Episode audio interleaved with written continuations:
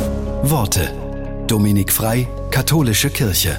Der schwäbische Modemacher Harald Glöckler wurde gefragt, was er von der Kirche erwarte. Er hat geantwortet, die Kirche hat die Aufgabe, den Menschen Halt zu geben, wenn sie straucheln, ihnen aufzuhelfen, wenn sie gefallen sind und ihnen Speise zu geben, wenn sie hungrig sind, und zwar geistiger als auch körperlicher Art.